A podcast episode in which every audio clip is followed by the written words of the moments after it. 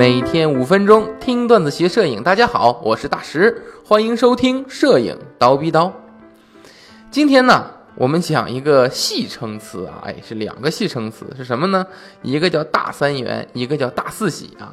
大家不知道打没打过麻将啊？这大三元、大四喜胡起来是非常大的啊。这个，哎呀。钱呢？哈，一看到钱，我感觉在飞啊，他说钱在飞啊，没有，这个其实是大家对呃一些摄影镜头的一个戏称啊。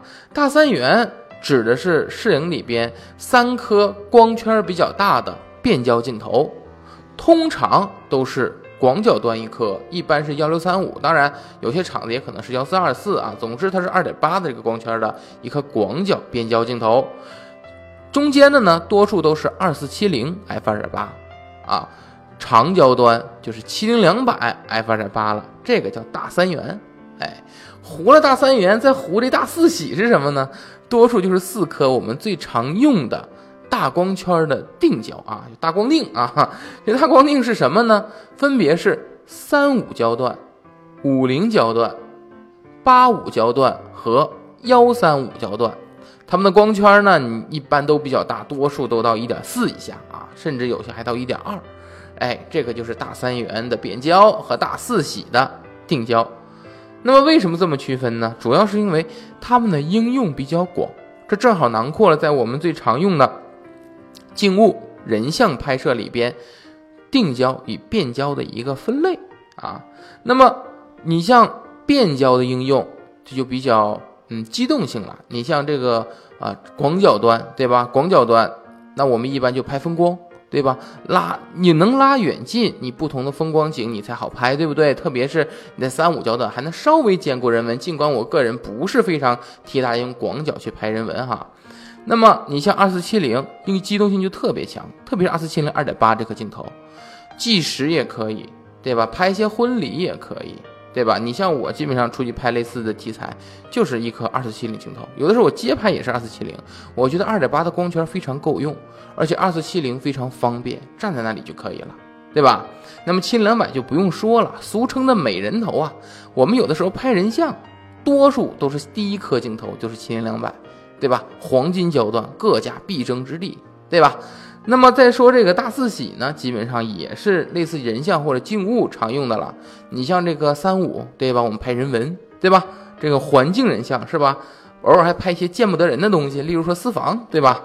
哎，你像这个呃五零，就是我们常说的标头了。这个进可攻，退可守，对吧？八五一般就作为人像专用的一颗镜头了。那么，如果我们想要绝美的虚化，一般在幺三五焦段，哎，有 f 二的，有 f 一点八的，光圈越大，虚化越好，它被称为小空气切割机。哎，一谈到绝美的虚化，我们就能想到人文，对吧？那么，呃，一谈到绝美的虚化，我们就能想到人像拍摄。在人像拍摄中，虚化是一件很重要的事情。那么，什么样的虚化是好的虚化呢？我跟大家说，看一颗镜头好与坏，你不能光看它对主体以外东西的虚化是否好，你主要还看它对前景的虚化是否好。这个我们叫做前焦外。有的时候，前焦外比后焦外都要重要。所以在我们判断一颗镜头好与坏，或者你去上手试它的素质的时候，注意。拍一个物体，就是拍一个连续的这么一个主体的中间部分，仔细看看它的前焦外与后焦外，这是分辨一颗镜头你上手第一直观，在什么参数都没有的情况下，你能分辨出一颗镜头好与坏的虚化，就是从这点来分辨了。怎么样？教大家了一个小知识点吧。那么，如果大家还想了解更多人像拍摄方面的知识点呢？今天晚上啊有。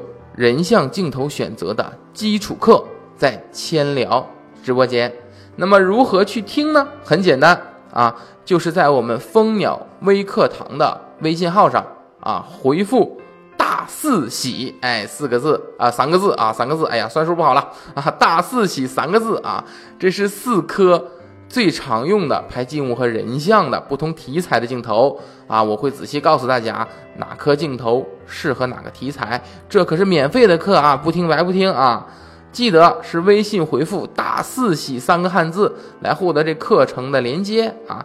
大家晚上可以去了解了解人像镜头的选择啊。好吧，那么今天的课呢就到这里，咱们明天见。